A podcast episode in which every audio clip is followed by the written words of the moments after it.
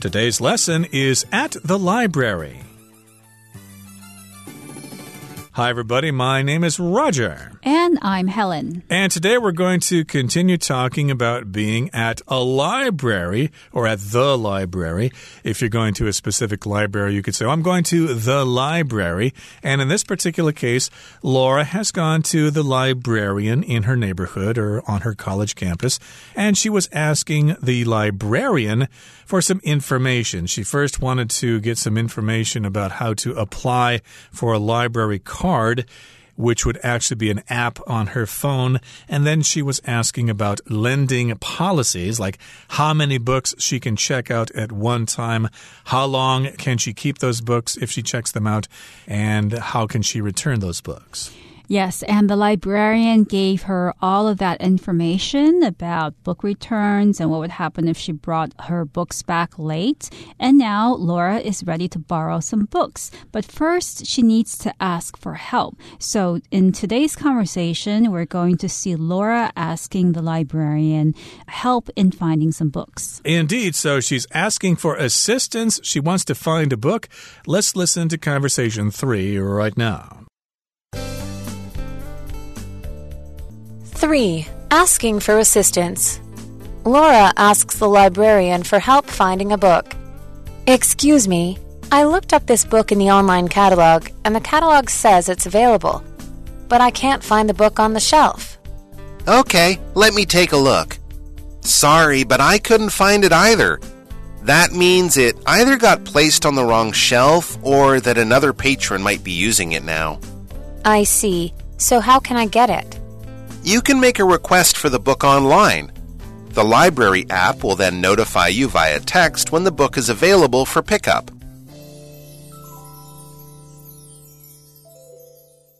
大家好，第一部分我们可以看到名词 assistance，它的意思是协助、帮助或是援助。例如，I could really use your assistance on this project。在这个专案上，我真的需要你的协助。又或者说 the firemen found the missing victims with the assistance of search dogs. 消防员在搜救犬的协助下找到了失踪的罹难者。另外，补充这个字的动词 assist，a s s i s t，assist，意思是帮忙或是协助。例如，In her free time, Michelle assists her parents at their family's shop. 在 Michelle 空闲时，她在家里的店帮父母忙。再举一个例子 the salesman can assist you with selecting a tie. 店员可以协助你挑领带。接下来我们介绍名词 catalog，它指的是图书或是商品等的目录。例如，This catalog contains the company's latest products。这本型录里收录了个公司最新的产品。或者，Tamara circled pictures of wedding rings in a catalog。Tamara 圈了些型录中的戒指图片。再来可以看到单字 patron。这个字是名词，它有借阅者、顾客或是赞助者的意思。例如，On the day of the restaurant's twentieth anniversary, all patrons received a free appetizer。在该餐厅二十周年纪念日那天，所有顾客都获得了一份免费的开胃菜。再举一个例子，Madame Montbelliard is well known among nobles as being a patron of the arts。由于 Montbelliard 夫人是艺术的赞助者，所以她在贵族中很有名。 接下来我们看到单字 notify，它是动词，意思是通知或是告知。举例来说，This letter is to notify you that your subscription needs to be renewed。这封信是要通知你，你的订阅必须展齐了。又或者说，Harold got a message notifying him that his food order was on its way。Harold 收到一则简讯，通知他订的餐已经在路上了。另外，补充这个字的名词 notification。 N O T I F I C A T I O N notification. 例如, students received a notification from the school regarding the date of their exam. 学生收到了来自学校关于考试日期的通知。再举一个例子，You'll get a push notification when you receive a message on your phone. 当你的手机收到讯息时，你会收到推播通知。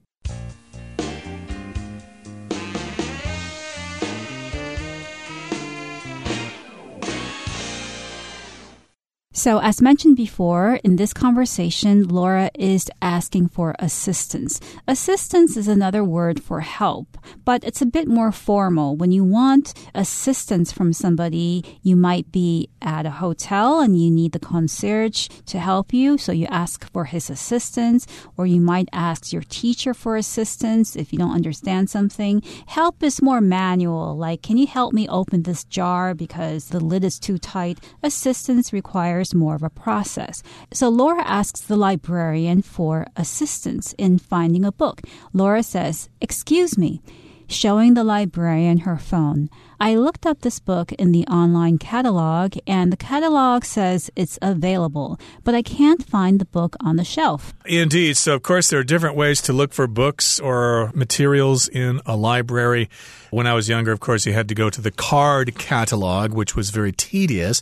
Now, of course, you can look up the information online in the library's online catalog. A catalog is where a bunch of information is presented in one particular place. And uh, of course, sometimes if you're buying products from a certain company, they'll put all their products together in a catalog. Usually it's online, but you can get a printed one where you can look at the pictures and try to find what you want. Uh, Sears and J.C. Penney's and Montgomery Ward's used to have catalogs which you would look at and then you would order those products from the catalog store. Yes, so Laura was looking for the books that she wanted in the online catalog. So this catalog is on the website of the library. And according to the catalog, the book she wanted was available, but she couldn't find it on the shelves. So she's asking the librarian for assistance. And the librarian says, okay, let me take a look. After searching the correct shelf, the librarian says, Sorry, but I couldn't find it either. That means it either got placed on the wrong shelf or that another patron might be using it now. In other words, the librarian is saying either the book has been misplaced because the library has so many books, so each book has to go in its own place in order for the librarian or the patron to be able to find it at any given time. And the librarian says the fact that it's not where it is now might be due to the possibility that somebody put it in the wrong place or another patron is using it. A patron is somebody who goes to a particular place and uses that place as service. So you can say a restaurant patron if that person is eating at a restaurant, or a hotel patron if that person is using the hotel. Yeah, it's just a fancy way of saying a customer, or in this case, someone using materials in a library. So, yes, another patron, another library visitor might be using the book now. They saw the book on the shelf, they thought it was interesting, and then they went back to one of those sofa chairs or whatever and sat down and started to read it. So, that's the librarian thinks maybe a patron is using that book right now, even though it hasn't been checked out. And Laura says, Hmm, I see. I understand. I get it. So, how can I get it? How can I get that book after that person is done with it? Do I have to wait? Can I get another copy of it? Can I get another copy of it another branch library or something like that? Yeah, how can I get that book? It's very important because I need the information in that book. And the librarian says you can make a request for the book online. The library app will then notify you via text when the book is available for pickup. So the librarian is suggesting to Laura that she could make a request or she could write something or fill out a form online saying that she really needs that book. And then the app of the library will notify her by sending a text when the book is available again. So to notify somebody means to inform that person officially about something. So, for instance, if I go to the doctor to get tests done, the doctor might say, I will call you in a week to notify you of the results of the test. Right. And of course, people nowadays use these online apps like uh, WhatsApp or LINE or whatever. And when somebody sends you a message, your phone will notify you, usually with a sound, line, or what's the other sound they use? Ding dong, or something like that. Those are ways for this app to notify you that you've got a message. And her app on her phone for the library will notify her as well via text or maybe if she hasn't silenced the phone, it will make a little beeping sound so she knows that, oh, the library must have my book now. And yes, indeed, the app will notify her via text through using a text message when the book is available. Okay, that brings us to the end of part three. Let's move on now to conversation number four. Now we're talking about borrowing electronic resources. Let's listen. 4. Borrowing electronic resources. Laura asks about some other library materials. Hi, I borrowed some books, but they didn't include the attached CDs. Yes, we found that the CDs get lost easily if included with the books, so we keep them separate from the books here at the circulation desk. Oh, so I should check out the CDs here then? That's right. Which ones do you want? These three. Got it. Just a moment. Here you are. These are due back within 30 days. Thank you. You're welcome. Please bear in mind that you can also borrow audiobooks and periodicals electronically via apps or a computer, and any due materials will simply be removed from your device automatically.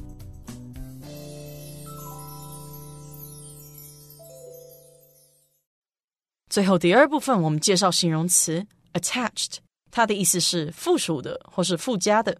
例如，You'll find attached pictures along with the application。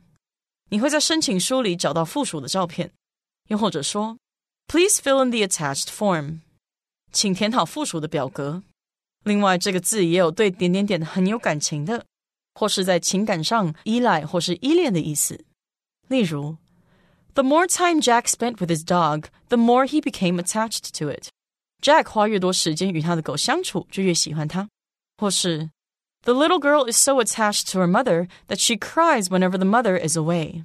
那个小女孩非常依恋她的妈妈，以至于只要妈妈不在，她就会哭。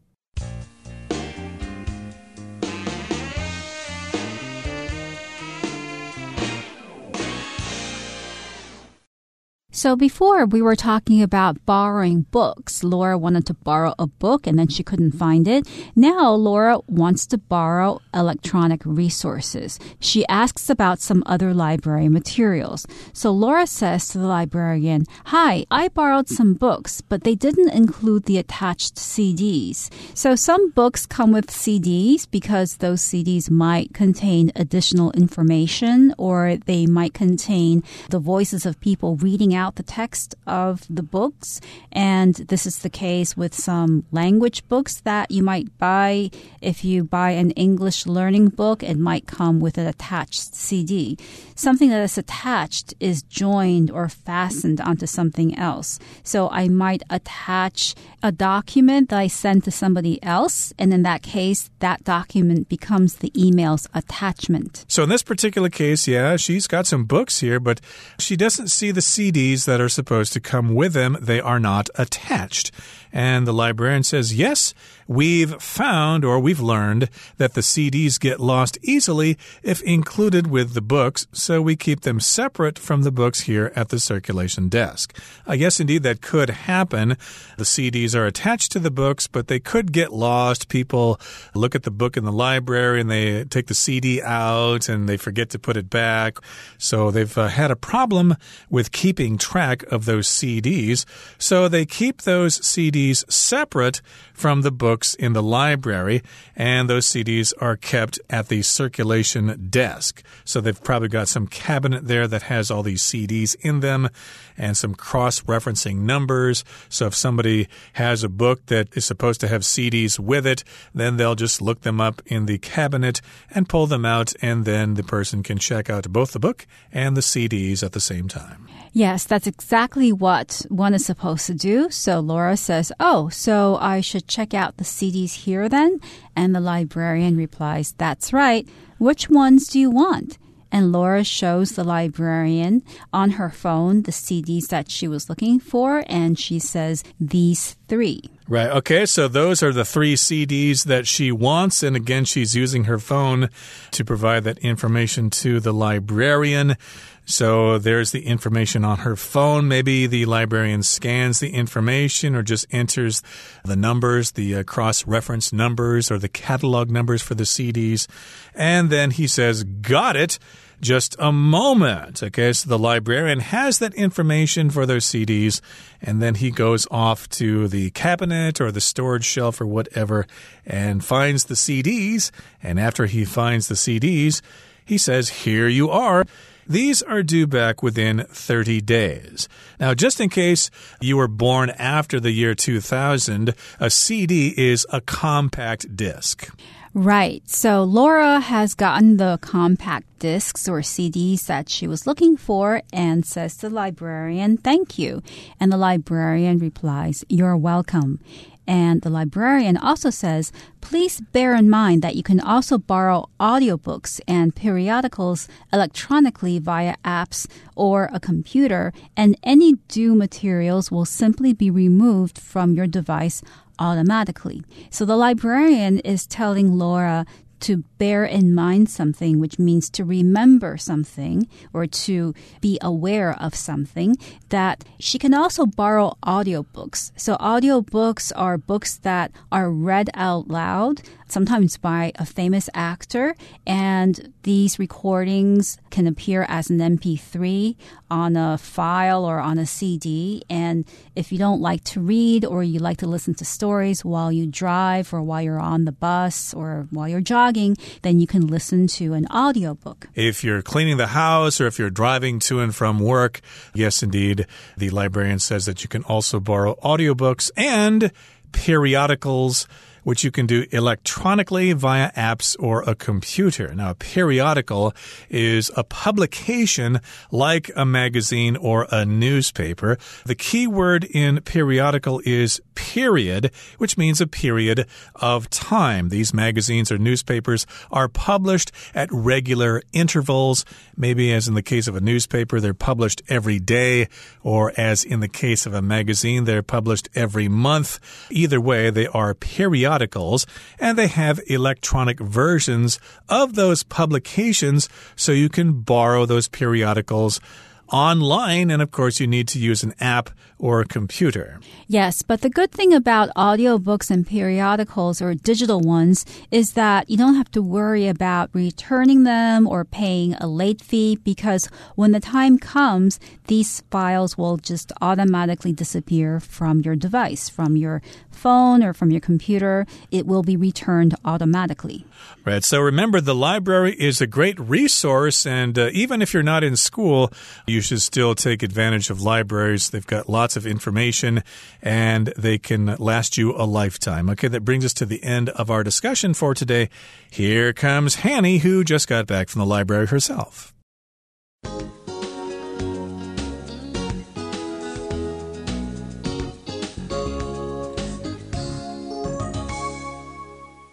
各位同学，大家好，我从图书馆回来了，我是 Hanny。好，我们来看一下今天的文法重点。课文第一部分对话的小标题是 asking for assistance，寻求协助。那么 assistance 这个名词啊，它就有帮助、协助或是援助的意思。它的动词是 assist。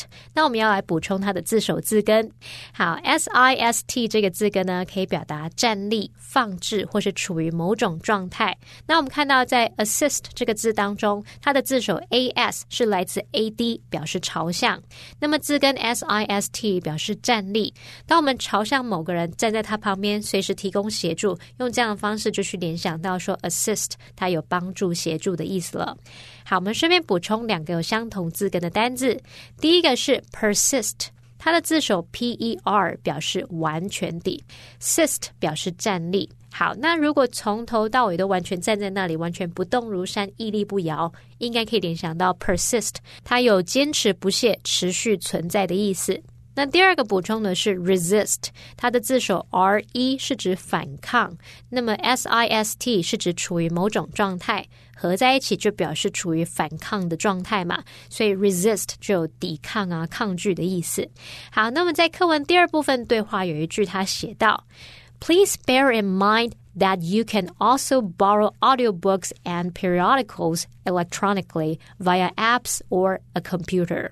请记得，你也可以透过应用程式或电脑以电子方式借阅有声书和期刊。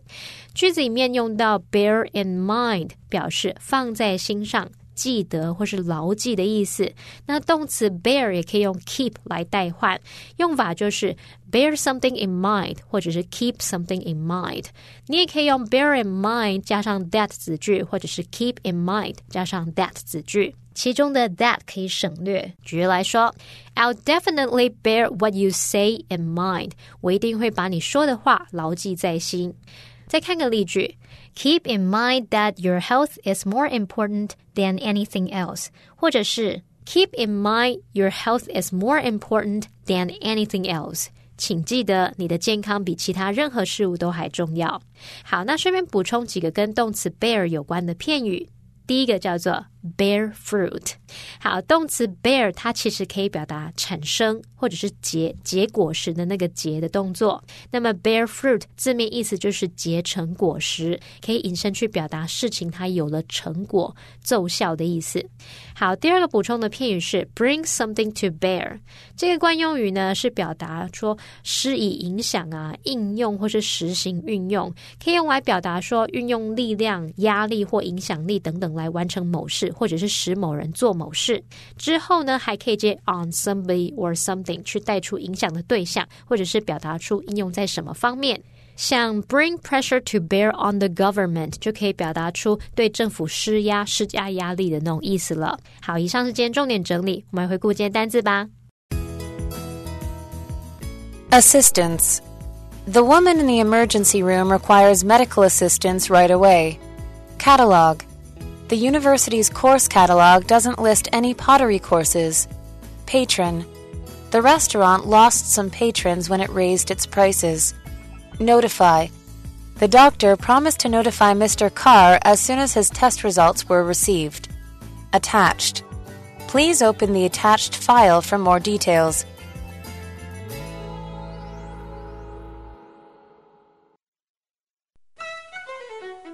Well, everyone, today's article has come to an end, and I sure hope you enjoy reading along with us. I am Helen. I am Roger. See, See you, you next time.